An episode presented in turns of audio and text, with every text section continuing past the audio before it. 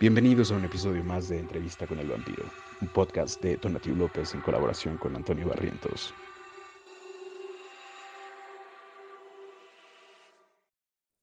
Hola, bienvenidos a un bonus track de Entrevista con el Vampiro. Decidí compartir con ustedes esta otra entrevista que realicé hace ya algún tiempo, antes de que existiera este espacio, con una persona a la que le tengo muchísima estima, muchísimo cariño y mucha admiración David Stewart.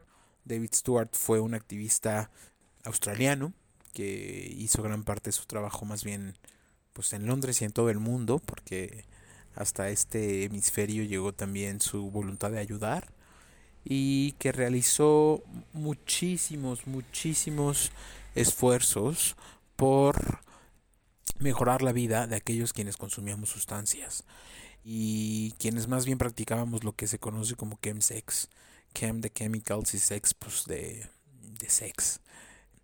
David Stewart eh, fue un referente para mí para empezar a hablar de este tema de modo pues tan abierto.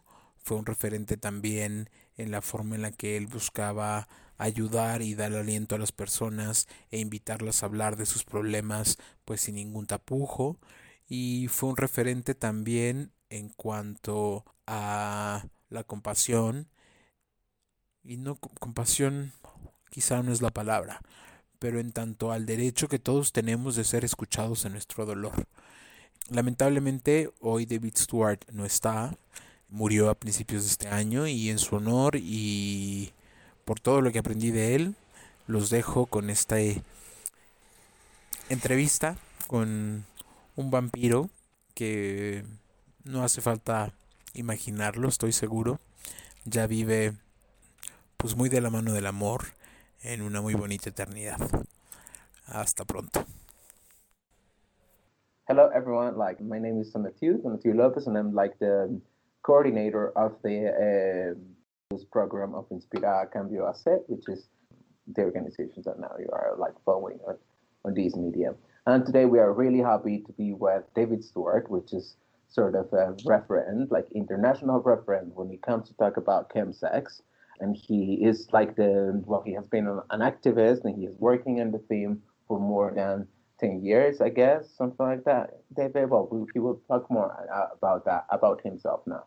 But um, yeah so we're really happy to have him here and to have the opportunity to talk with him about like many issues around uh, not only chemsex but also um, what it implies, like in terms of socially or um, or in the identities of the groups of people who are practicing it, and and about also like the ways of uh, dealing with it from programs and institutions on uh, yeah like the, the work of the, the, the society. So hello David, thank you for being here. Uh, I would like you to talk more about yeah I would like you to talk more about yourself and to to to present yourself to the people who are watching us. Okay, thanks, Tana. Hello. So yeah, my name is David Stuart. So I live in London. I'm Australian actually, but I live in London, and um, my I work as like a drugs counselor. But also, as you said, I, I'm I'm an activist, and I've been very much at the forefront of trying to raise awareness around chemsex or party and play (PNP), sort of the, the gay drug use that happens in gay online hookup culture. I was trying very much to uh, identify it as a different kind of drug use epidemic that needed a name and a different definition. It's a different phenomenon, mainly because I, th- I felt it needed a cultural, a good cultural understanding of gay sex, gay life, gay hookup culture, the understand the relationship of HIV and the relationship of rejections and, and shame around gay sex, the religious disgust of gay sex. So all of the things that sort of made chemsex or party and play or H and H. Do you call it H and H there? High and horny? H and H? No, we we don't call that. We call it dulcero and tron. We we, we we actually use uh, the English PNP.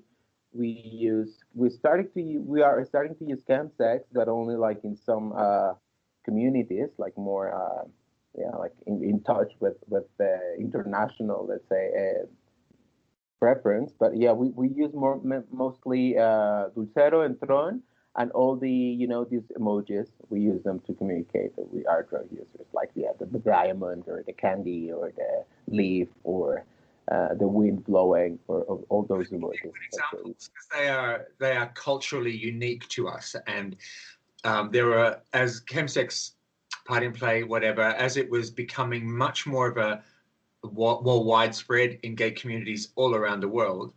Um, a lot of us who were using chems drugs were being um, when we needed help, we were being moved towards traditional heroin addiction services, traditional street homelessness, crime, crack cocaine, alcoholism kind of addiction services. And it wasn't right for the kind of cultural contexts of gay sex, gay drug use. So it was, I felt it was very important that this kind of drug use epidemic that's just affecting gay culture had a name and that we could use that name to create better campaigns, better awareness within our communities, better harm reduction information so that we can reduce the harm when we're when we gay men are having sex on drugs, and also better support services that are specifically and culturally designed to address all of the things to do with gay sex. Because as you know, there are many places and health organizations, but many cities in the world where it's really hard to talk about gay sex. Some places it's illegal to, some places uh, uh, it's just so stigmatized that you can't get help. So chemsex was all about naming a, a, different kind of drug use epidemic that's unique to gay culture and um, and creating that as a phenomenon and as a name so we can create support services and campaigns. Yeah. Like I, I have understand that at the beginning of this, uh, let's say, epidemic or of this uh, health issue that is affecting just the, the, the gay community, and that, as you as you have said, uh, needed like this term to be labeled and to then start being treated or being addressed. I, I understood uh, reading uh, that the, the name was given by the proper people who were practicing it, right? Like like here that we, we, we name it our, ourselves ourselves, we name it ourselves in Trones, we name it ourselves. Like it, it was it was a thing that or was it like something that you created the term chemsex or how, how was it or how come you came with this term to name this uh, yeah these practices and then if you want to talk more about like from your professional experience and your personal experience how do you perceive chemsex or how do you how would you define it and why is it so attractive for these people or for this uh, specific community who is practicing it and for gay people as, as you have said what does this very specific practice respond to respond to in terms of emotional and social terms for these communities. What, what do you think about this? Okay, um, so there's a few questions in there. The first one, I think the word chemsex was, um, yeah, it's think. I mean, think of a, a, different kind of epidemic, like a health epidemic, like AIDS or HIV. These are words that are created by medical professionals, scientists, and we have adopted those words. I think chemsex was a word that I wanted to use so that it was our word. It was a word that we created. We gay men who use drugs. It was a word that we that, that's ours, colloquially and culturally ours. Um, it's I, I first uh, the chems were a word that were being used in English on things like gaydar, and back about in the year 2000, chems is a, a nickname for chemicals, sex, but uh, I think we, me and a small group of people, we called ourselves Chemsex Club. I'm talking about 20 years ago. But when I stopped doing chems in that context and when I started working for health services, I just used the name Chemsex, kind of not thinking it through, just as a campaign name for a poster. And it just kind of took off very quickly and it made sense to me and it seemed to make sense to other people. Like if you were if you were struggling with chemsex, maybe you were doing crystal meth or G or coke or something every weekend in with guys you hook up with on Grindr, and you think I need to talk to someone about this because I keep on doing it. It happens every weekend, and last weekend I missed my sister's wedding. And why do I do this? I need to talk to someone. And you see a sign over there that says heroin addiction clinic, and you think uh huh uh huh, and then you see a sign over there that says chemsex support you think, ah, I prefer to go here. So whether you like the word or not, you know, words can develop stigma. They can be popular in some circles or countries and unpopular in others. But at least we know that chemsex support, we know what it means. And that's really important to people who need help and are too scared to talk about Grindr and gay sex and AIDS in that clinic over there that's about heroin addiction. They know it's okay over there. So that's really important to me. So as an activist, over a decade ago, that was my purpose. But I think what makes chemsex different is that people do use different drugs for different purposes. A, a person who uses heroin is not using heroin to go out dancing. You know, they're not using heroin to go and have a laugh or to go and socialize. Heroin serves a very specific purpose and it's attractive to a very specific type of person. You know, someone who has experienced trauma in their past, rejection, exclusion, uh, real quite emotional trauma. So a person who has trouble managing everyday emotions is going to find heroin a good drug. It will serve their purpose. People who use things like ecstasy and MDMA, they're using those drugs to socialize and to interact, not to manage trauma. Um, it's usually for, for confidence and for to enhance the pleasure of music and dance and body and touch and sensation. And ecstasy and MDMA are very good for that purpose. So it's going to attract lots of people who like to dance, who like to socialize, who like to do this. Chems, which are crystal methamphetamine, mephedrone, which is not available everywhere, but also GHB, GBL, G. These are, are become very popular on sex apps, and they're very good for sex. They just are they just work differently. All different drugs serve different purposes for different people. And chems are really good for helping gay men enjoy or enhance the sexual experience better. Now, a lot of a lot of gay men just use chems just because it makes it better, and it's not about a problem. It's not about using it for psychological reasons. Sometimes it's just because it feels good, but it might turn into a problem or it might not. But a lot of us experience some complications when we're trying to enjoy gay sex. Sometimes it's because religion has been in your brain since you were this big.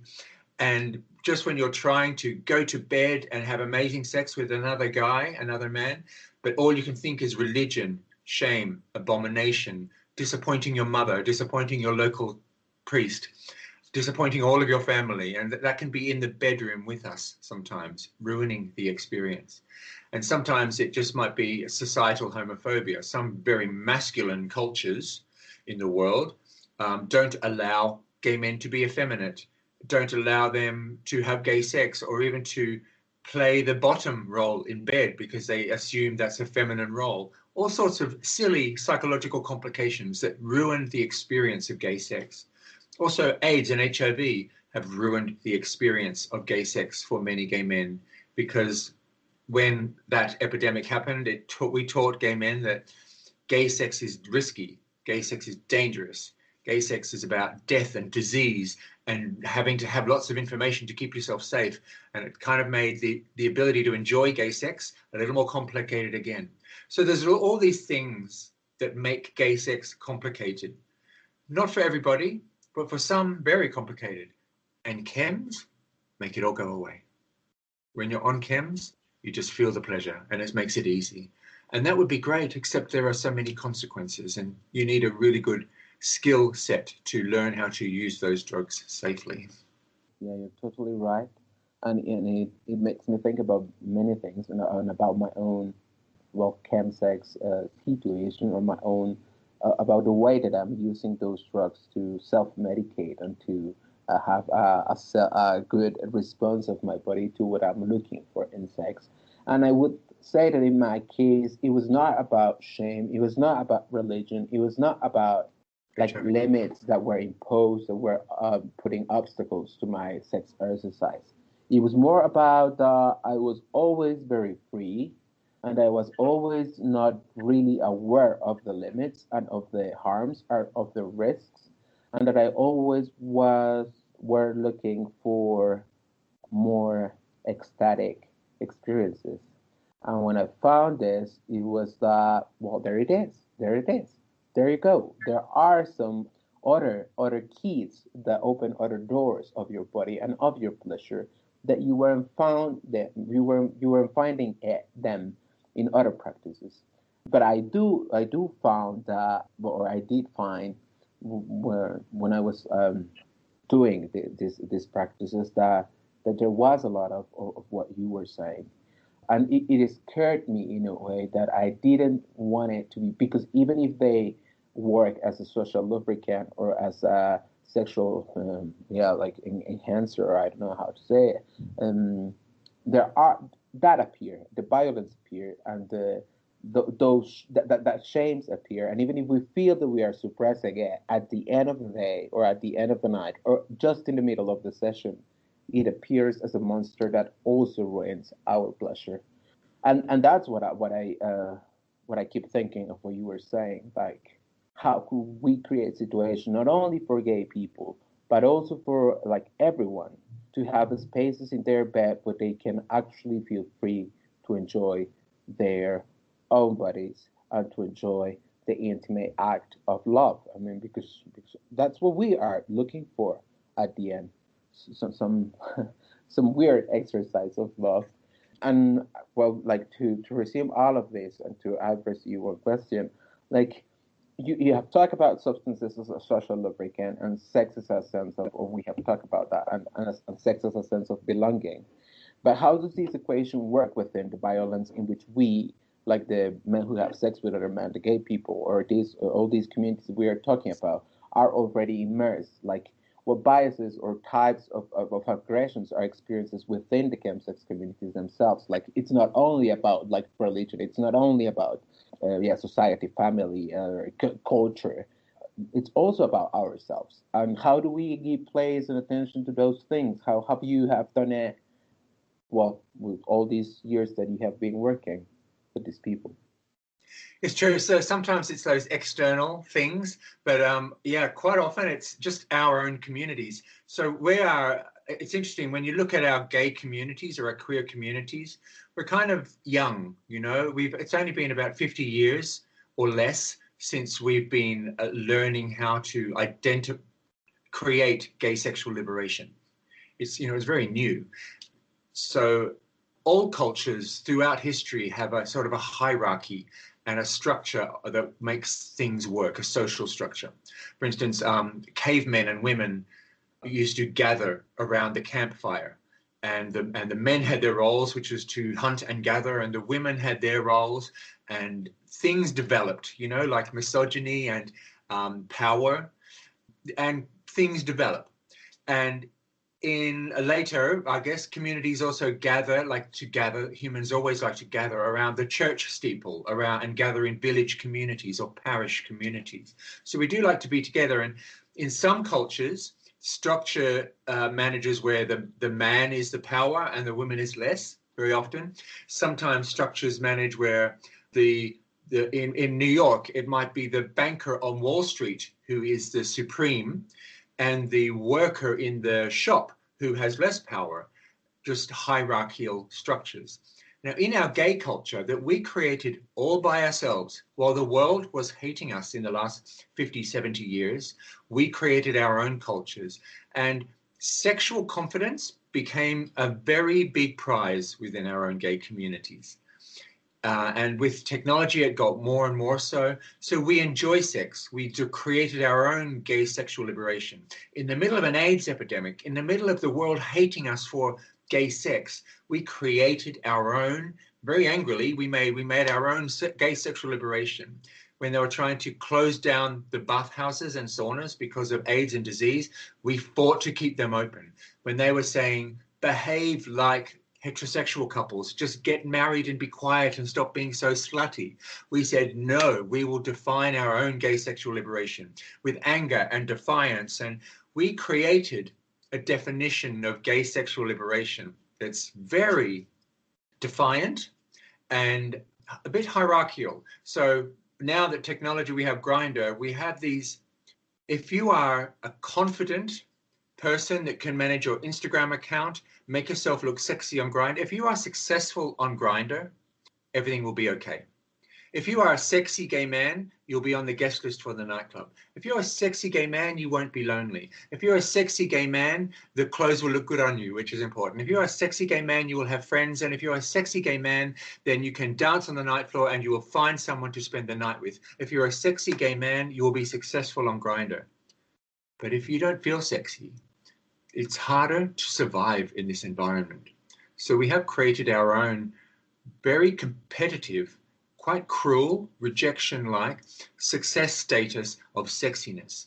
And so many of us at age 15, 16 get on the treadmill of sexiness and we try to be sexy and we sell ourselves sexy and we go to the gym and we make ourselves look good and we take the photographs the right ways and we try to be sexy but we don't always feel it and sometimes we need drugs to to do there because sometimes we do get rejected on Grindr. Some there are racial rejections, there are body shaming rejections, there are camp shaming and effeminate shaming rejections.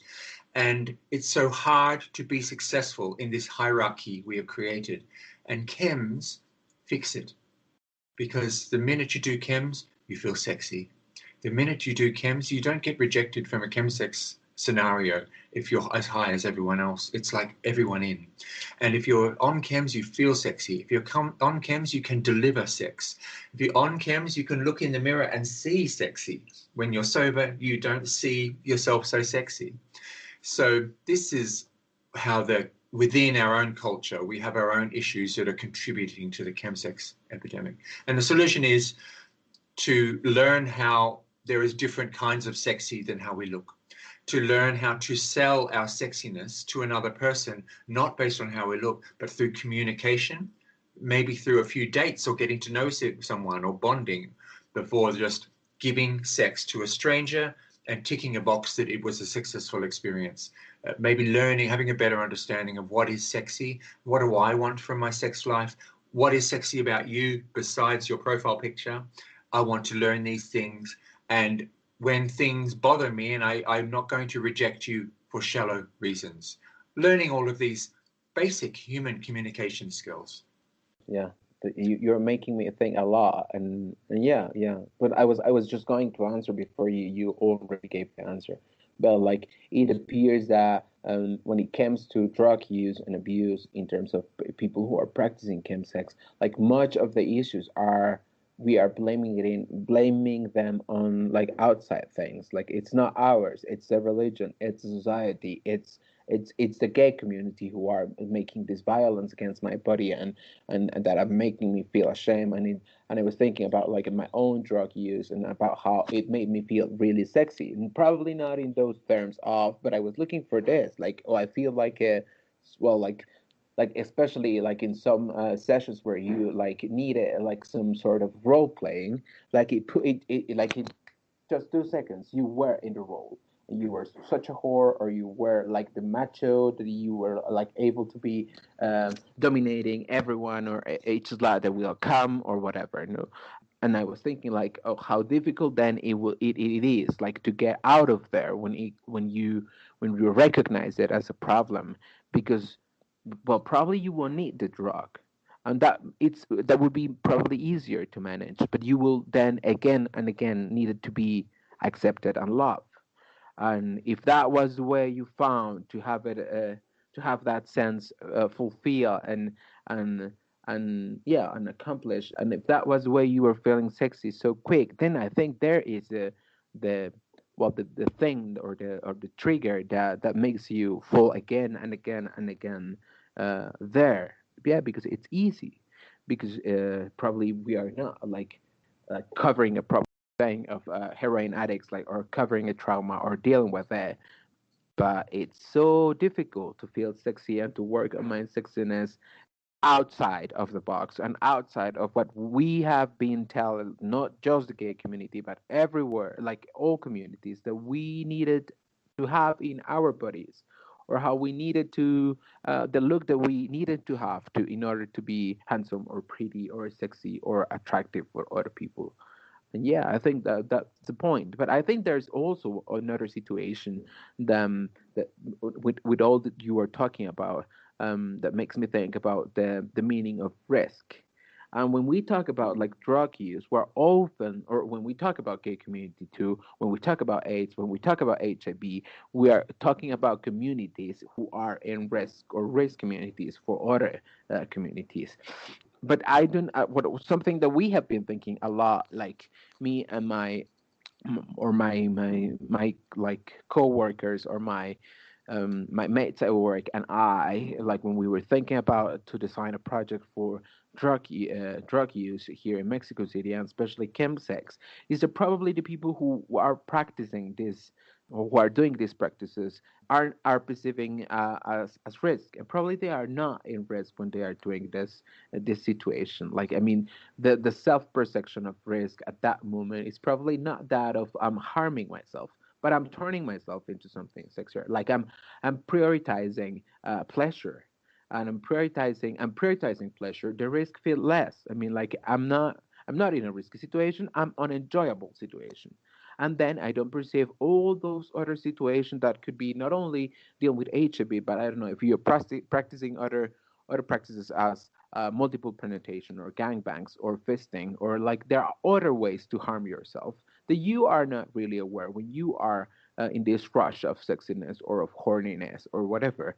So if this uh, notion of risk is being ratified by these groups, how do we, like the public institutions and the people who are working for uh, doing chemsex support, then uh, think about it to do more effective interventions? And what would it, do we need to look at to be able to influence the users who are prioritizing pleasure against or over life or or other things like like like what you said with that example like oh i miss my my sister's wedding yeah but but probably it was like even or I don't know, but it was like a, a, a, nice moment that you were prioritizing that moment uh, over being at, at your sister's wedding. But well, what what do you think about that?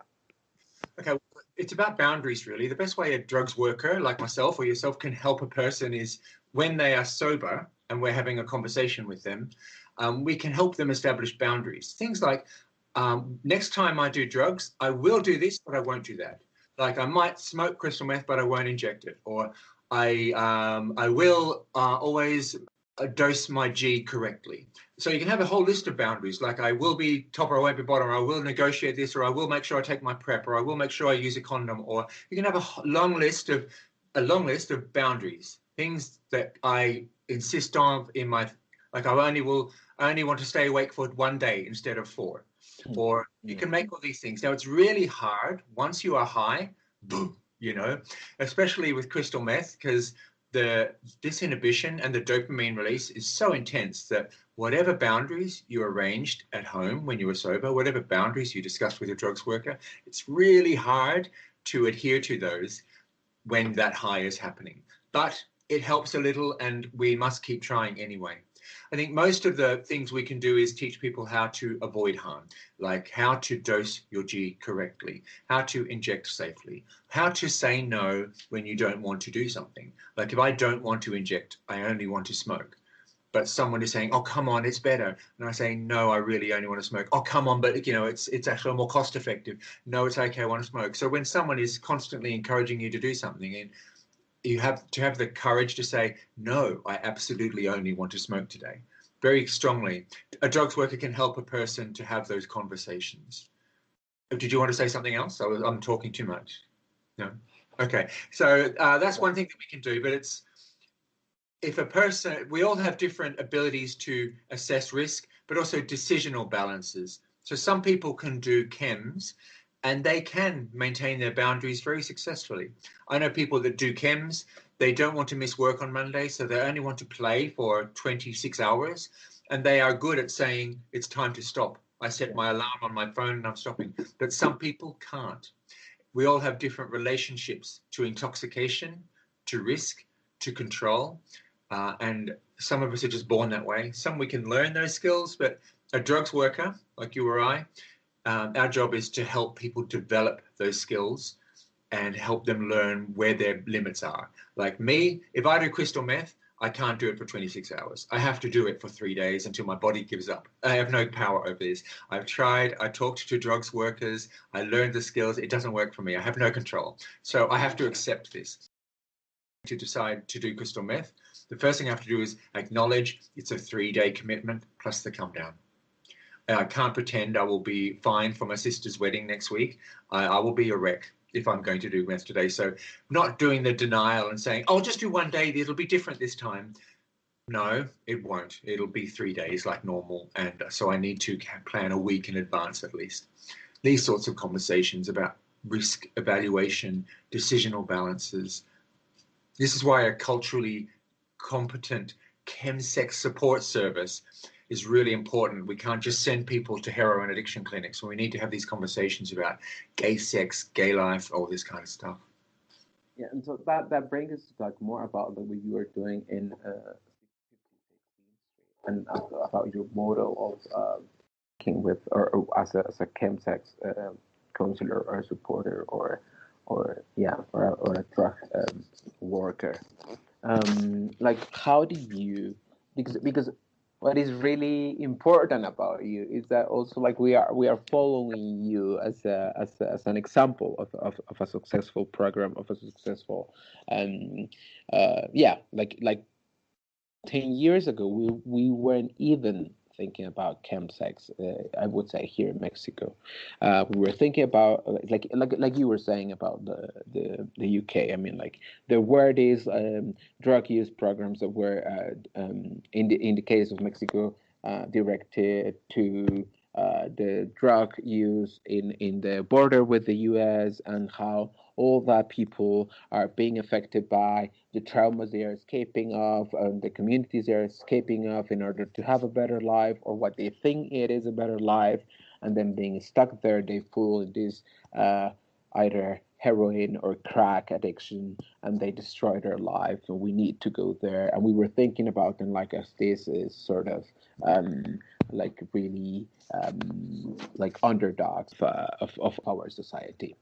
So it was for for when when when I was like recognizing that I have a, a, drug problem, that I have a drug issue that I needed to work at. It was really hard for me, like to feel that in my society, the place that was given to me for being, or when I was recognizing myself as a drug addict or as a drug user who has dealing, who, who is dealing with problems with his drug use, it was that of those people because I didn't want it to feel like an underdog because I didn't want it to feel like a like some uh, garbage of society or like I needed to fix myself because I, I, I even if I was uh, feeling bad or I was feeling that I was le- dealing with a problem I was not feeling broken or I was not feeling that I was uh, missing my sister's wedding, or I was missing my job, or I was missing my other relationships. But I was noticing that I have I was having problems, and that my body was not feeling well, and that my mind was not feeling well, and that I have problems uh,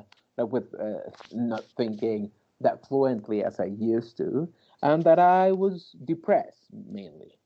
Uh, but I didn't want it to occupy that that place, and then for me, there was a main reason uh, to starting to create a space to talk about this, as we are talking about it now, and as you are uh, suggesting that all other drug workers need to create those spaces uh, uh, to talk like this with people, and especially with the people they are working with, and helping them to find those those boundaries or those limits in order to to have a better management of their drug use and of their uh, pleasure, because because that's what we are also talking about.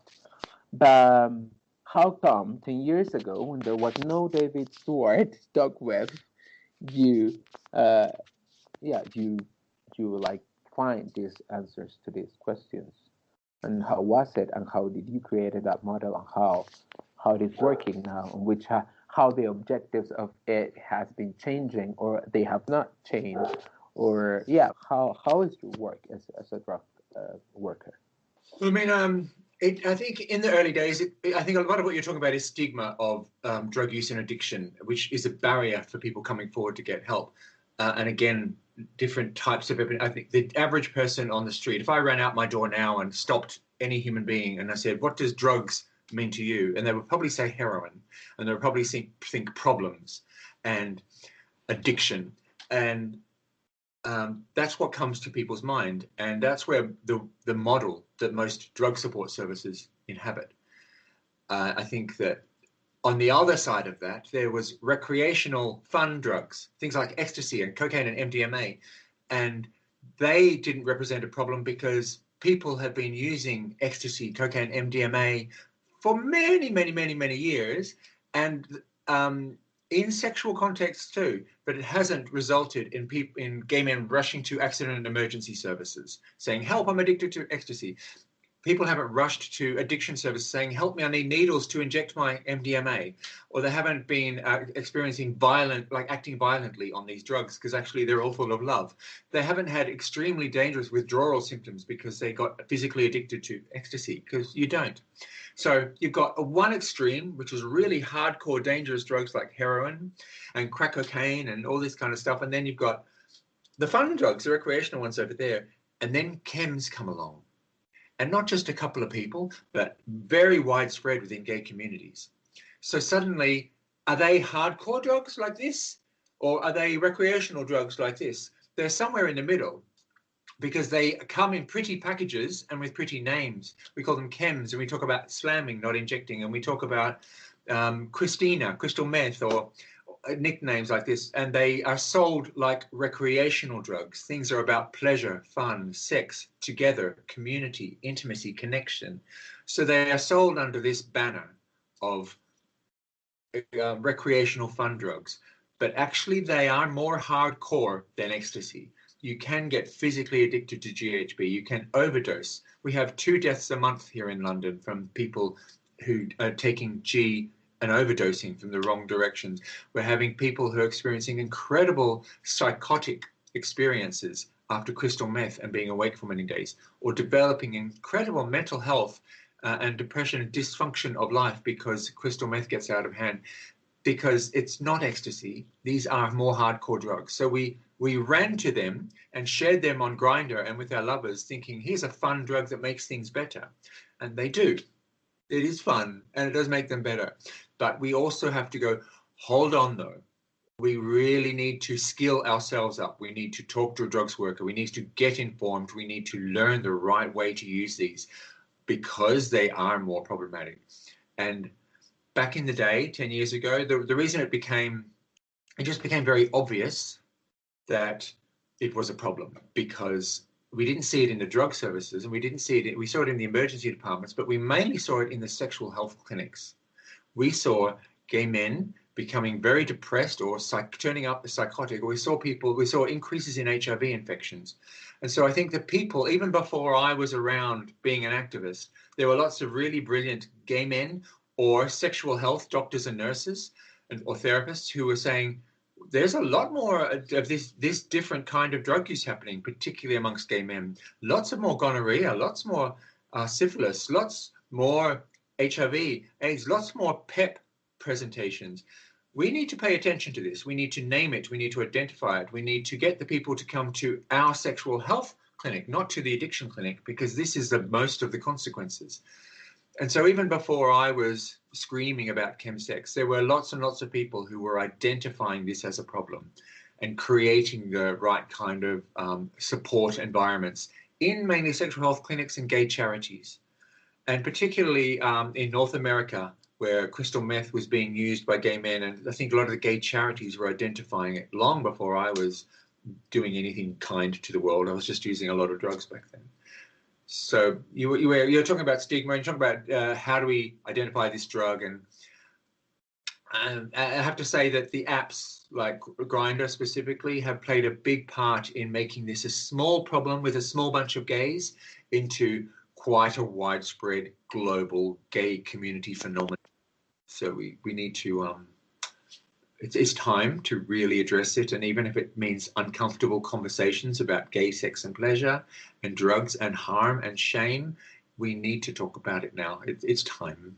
Yeah, it's time for that. Yeah, now that you're talking about that way, yeah, I mean, yeah, of course, of course, there are also here in Mexico, there is a lot of, there are a lot of people who has been working with this for years. I mean, yeah, But what I meant it was it was not there, and I guess that people will will be looking at us uh, later, but um, but what I meant is that what I think that was very successful of what you have done, and I don't know what do you think was the key for that uh, success, but it was that in a way, yeah, you you cramped it like you you shout it out to the world because when when I was dealing with it, when it became a problem for me, when I was looking for, and then I was thinking about how do we, how do I address this to my society and to my group, and I was thinking about this exhibition that we have done that was the the the, the pretext to start talking about that about that here in Mexico City, not in other parts of the country that they were already talking about it, but here in Mexico City.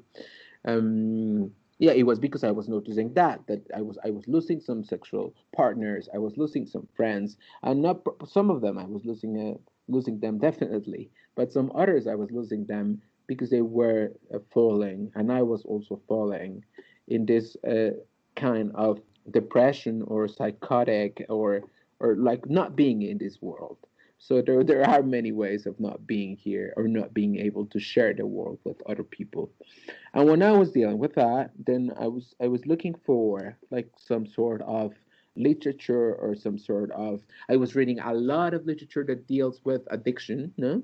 But it was literature of hookers, like written by like girls who were sexual workers, and then when they were addicts to heroin and they were talking about it, or there was this uh, like 19th century uh, opioids writers, and they were writing about their experience with that drug. And then, well, I, I, was I was learning that there were a lot of many different uses of drugs within the societies and groups that are also a historical response, a social response to what is happening in, in our in our small worlds.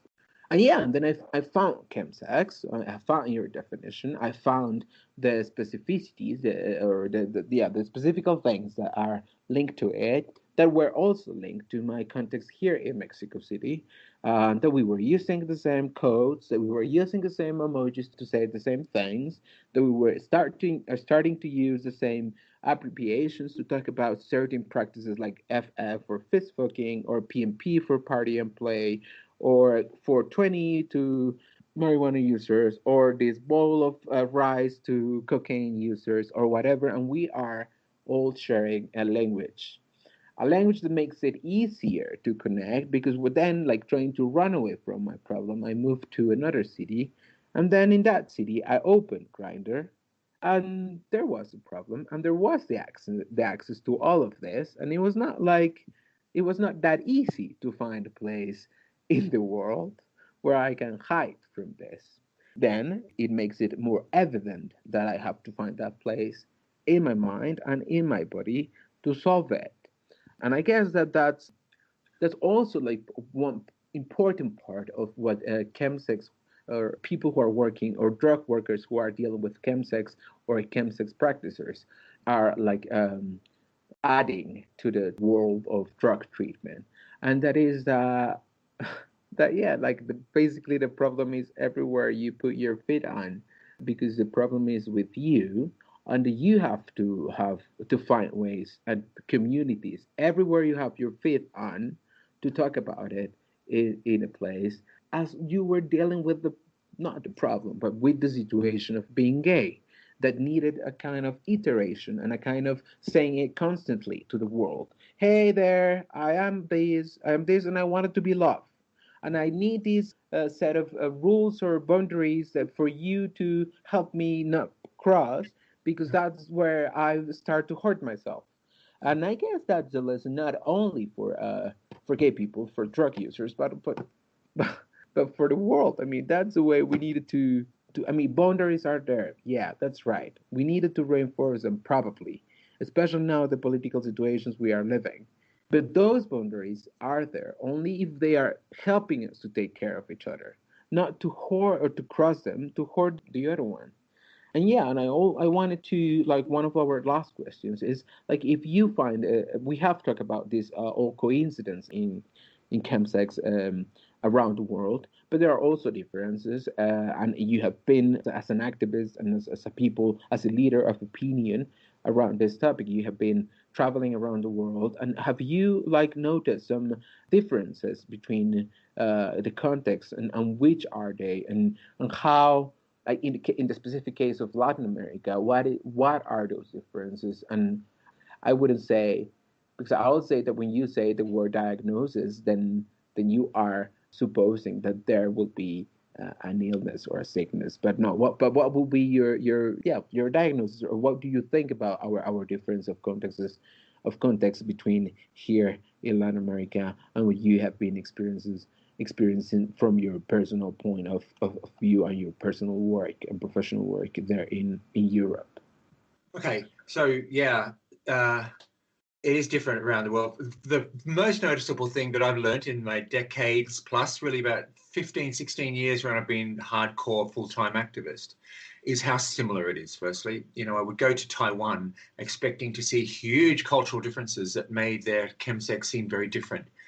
And the more time I spend there, realize it's just the same. It's the same. And then the, so the most thing I notice is it is the, it is so much the same. The things we've been talking about for the last hour, uh, they are the, they are the same. They are universal to gay men all over the world. They really are. Um, our experience of Grindr and hooking up and shame and um, selling ourselves, PRing our sex, experience of feeling living up to a sexy expectation. They're the same everywhere, and pretty much the drugs change a little bit um, what changes the most is the, the stigma and how the stigma relates to problematic chemsex versus less problematic chemsex. So, for instance, London is known as the capital. We have a melting pot of different cultures, people from different religious backgrounds, cultural backgrounds, racial backgrounds, um, toxic masculinity environments, all, all sorts of things in one place. So we see it all. You go to a place like um, Tel Aviv, where there is a very powerful religious undercurrent to a culture in that city. And even though it's gay liberated, it's only gay liberated provided you kind of fit into the family model. So if you're a gay man and you have a husband and you have a child, because children are very common amongst gay couples there, very common, um, then you're socially accepted in the straight world. And that's sometimes good, but if you're the kind of gay in Tel Aviv that likes to party and you don't want to get married, you want to have loads of partners and travel the world and go to circuit parties, then it's harder for you to be accepted culturally. And so sometimes the drug use is more problematic when there are expectations of the sort of gay you should be. In cities where there is like somewhere like Holland in Amsterdam, where religion is not so cruel culturally. You know, um, the, the schools are secular. Uh, people are taught about gay inclusive sex education from age in school. Drugs are de-shamed. You can buy marijuana in the shops. And if you develop a drug problem, you're more likely to be sent towards a health service than to be arrested. So again, sex work, you have sex workers working in shops. It's um it's not so criminal to be sexually liberated in Amsterdam. So you have a, a city which has a good history of less shame associated with gay sex, drug use, sexual liberation. And so when chemsex happens in a place like Amsterdam, it's less problematic. It's less associated with shame, religious shame or cultural shame. It's a little more disinhibited. Then you have Latin America, where religion is powerfully anti-gay. Okay but it's also crucial to our family environments. Your mum can be so disappointed if you disappoint her God, profoundly so. Where toxic masculinity, there is a definition of what a man is, and an effeminate man is the enemy of all nature. And it's very hard to identify as gay sex, gay sex, gay person in that. And where those ingredients exist, chemsex is worse, much worse. So I, I, have been to Mexico, not to your city. I was in Guadalajara, but it was uh, six or seven years ago. Crystal meth wasn't really happening there then. And so they defined chemsex differently because it was more about cocaine and G. But at the time, uh, I knew that uh, crystal meth is going to come to the city. It has, of course, and it has come to your city too. And eventually, chemsex tends to look the same. There are some cities that are behind because the drugs are available. Some cities that are ahead and have bigger problems, like London, because they've had these drugs for a lot, or New York, because they've had these drugs for a very long time. And then there is Mexico, which is, uh, I think, crystal meth is there, yes, but it hasn't been there for right. 20, 30 years. It's uh, it's like eight years, I think. Well, I think it hasn't been here for quite a while. The problem is that it has only been so popular from the from the recent years. Because I mean, I think that it has, especially from from the literature that I was reading, that there are there is a lot of like narco novels or narco yeah narco dramas or whatever that are written by writers in 2005 2010 that they were already talking about crystal meth uh it, i mean it was like this huge um success of uh, breaking bad or all these tv series that were talking about crystal meth. We knew it. We knew that it exists. It was there. It was a problem of then again, um, yeah, then again, or uh, of some certain communities that were like those that were being represented in those series, like you know, there's a yeah, like like the white trash in, in terms of America, but here like some some sort of yeah communities that doesn't have many advantages, and then it, it came into into the gay world, and in the gay the gays introduced it to the to the straight world, and now it is a problem everywhere because it's really uh, popular and it's really um, it's really cheap. And all those advantages of meth that that we can also talk about that it's as a drug it's cheaper that the the, the dose you need to get high are less and and that you can maintain or that that kind of um of, of high for longer period without needed without needing more more and more money or more and more consumption at the beginning and then then yeah then it becomes all, all a problem but but yeah, it was here. Now it is it is it is a huge problem. Now the institutions, uh, the the health institutions are looking towards um, us. I mean, not only the the persons who are doing um, drug work, but also the people who are consuming, and they are having us in mind. But but I think that that there is this big risk um, or this big problem uh, that is that they are not wanting to understand the, the context of it or what what these drugs are saying as a cultural response, as a, as a historical response, and they are only trying to fix it us. No? Yeah, they are only trying to fix us, and, and I think that there there is a problem with all the public um, institutions that are trying to deal with us or with our lives or to manage uh, our lives, and they're only helping us to be or to feel more out of the yeah out of the box yeah. Yeah i, do think that uh, yeah it's there are challenges uh, and wherever there is in a country where you can talk about gay sex easily and it's not an issue when you can talk about drug use and pleasure not as a mental health issue but as just something that we do that we need to be informed about when you think about addiction more as um, an extreme sport that you need to be well informed at, as opposed to there's something wrong with you. When we have a culture where you can talk about gay sex, femininity, drug use, harm, shame, religion, uh, diversion from religions, when you can do that, there's less chemsex problems, much less. And Mexico does have some problems in that regard. So I'm glad they have you.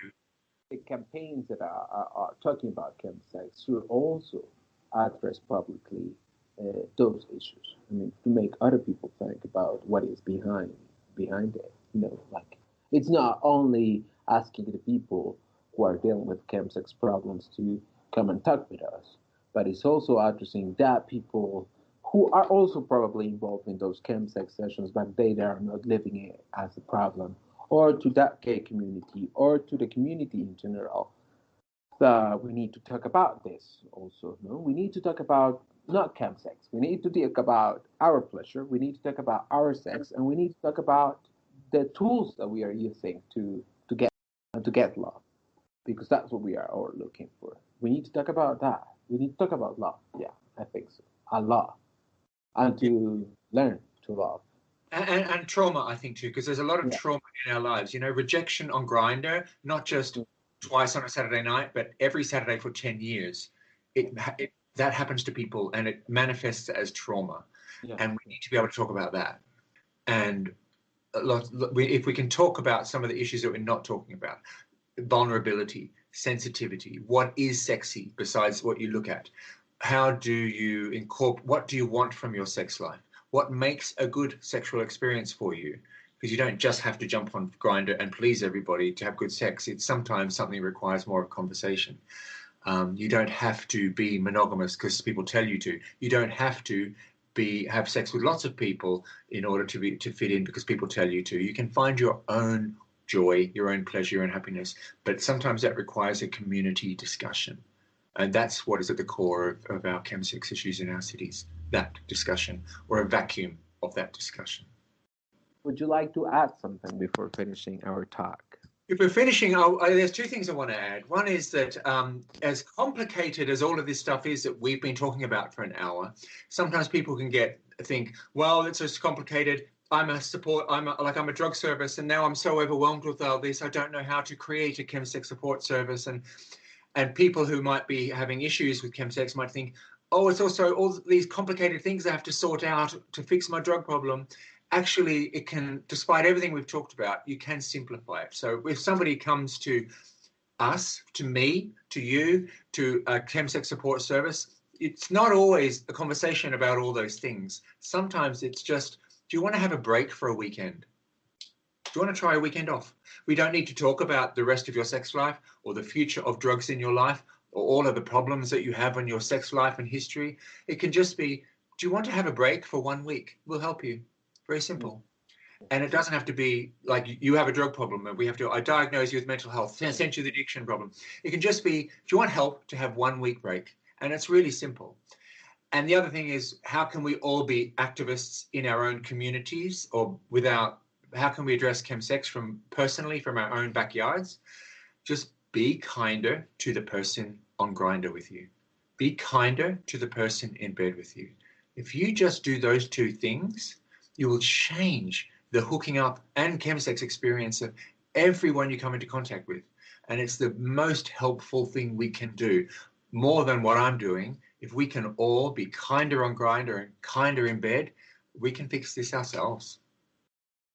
Um, yeah, well, probably there will be some questions for the from the people once we translate this and, and everything, and we put it online, and we will um, let you know about them, and, and, and we can like set a date for you to to to respond them if if there, if there are. So thank you very much. It was an amazing talk. It was an amazing time.